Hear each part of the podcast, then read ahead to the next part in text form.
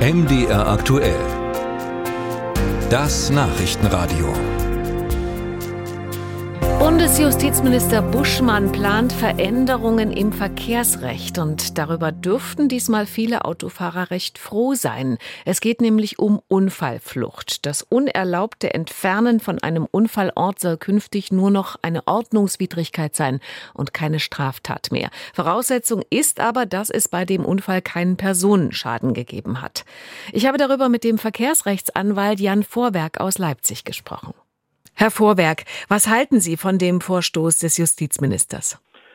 Nach dem, was ich bislang gelesen habe, halte ich da nicht viel von. Wenngleich ich sagen muss, es wäre schon sinnvoll, wenn in dem Bereich im Gesetz einiges geändert würde.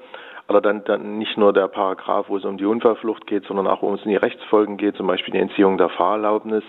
Davon jetzt aus Unfallflucht in den allermeisten Fällen bei Sachbeschädigung nur eine Ordnungswidrigkeit zu machen, halte ich überhaupt nichts. Das Entfernen vom Unfallort, die Unfallflucht, äh, soll ja künftig dann nicht mehr als Straftat geahndet werden, sondern nur noch als Ordnungswidrigkeit. Was genau ist denn da der Unterschied?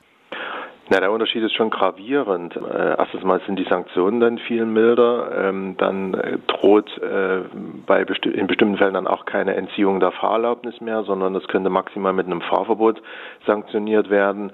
Des Weiteren ist für die Verfolgung dann die Bußgeldstelle zuständig, die natürlich nicht so die Mittel und Möglichkeiten haben wie die Polizei und die Staatsanwaltschaft.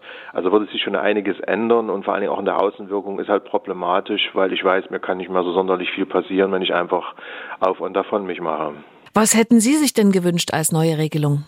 Also man kann sicherlich einiges dort deutlich verbessern. Also es fängt also mit dieser Wartefrist an, die die meisten Leute ohnehin nicht kennen und wenn dann ist sie im Gesetz auch nicht klar geregelt und in allermeisten Fällen eigentlich auch überflüssig. Also ich kenne Fälle, wo Leute der Wartefrist nicht nachgekommen sind, dann direkt zur Polizei gefahren sind, dort danach gefragt werden, dann wird doch ein Verfahren eingeleitet. Das sind dann schon teilweise absurde Sachen. Ähm, dann des Weiteren auch der Paragraph 69 StGB hinsichtlich der Frage, ab wann die Fahrerlaubnis zu entziehen sind, das könnte etwas klarer geregelt werden. Da gibt es viel Streit in der Rechtsprechung, was die Höhe des Schadens anbelangt. Ja, da gibt es schon eine ganze Menge, die man ändern kann. Aber da sollte man dann einfach Fachleute ranlassen und hier habe ich nicht den Eindruck, dass Fachleute da mit befasst sind. Wie oft kommt es denn in der Praxis vor, dass Autofahrer wegen Fahrerflucht zum Beispiel ins Gefängnis mussten oder eben die Fahrerlaubnis entzogen bekommen haben, auch wenn es bei dem Unfall nur um Blechschäden ging? Also ins Gefängnis, das habe ich noch nie erlebt. Und ich glaube, da kenne ich auch keinen Kollegen, der das schon mal erlebt hätte. Also da müsste es dann schon sein, äh, kein Ersttäter und dann müssten schon Leute zu Tode gekommen sein. Also das sind solche Fälle, so absolut Extremfälle. Äh, die, die absolute Regel ist Geldstrafe und wann die Fahrerlaubnis entzogen wird, das hängt eben ähm, oftmals von Zufälligkeiten ab, ähm, nämlich von der Schadenhöhe. Und da könnte ich also jetzt einen ganzen Vortrag drüber halten, das will ich nicht. Eben oft ist das Zufall und das sollte man etwas klarer regeln, um da mehr Rechtssicherheit zu bekommen.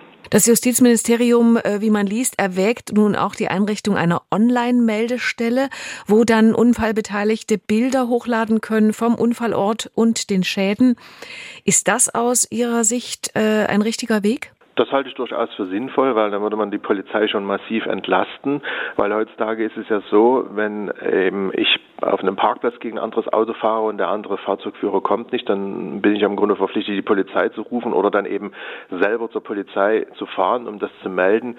Das würde natürlich dann unter Umständen entfallen und damit die Polizei entlasten und äh, ja, das wäre an für sich eine ganz gute Sache, ja sagt Verkehrsrechtsanwalt Jan Vorwerk aus Leipzig hier bei MD aktuell zum Thema Fahrerflucht bei Unfällen, wo es nur Blechschäden gibt.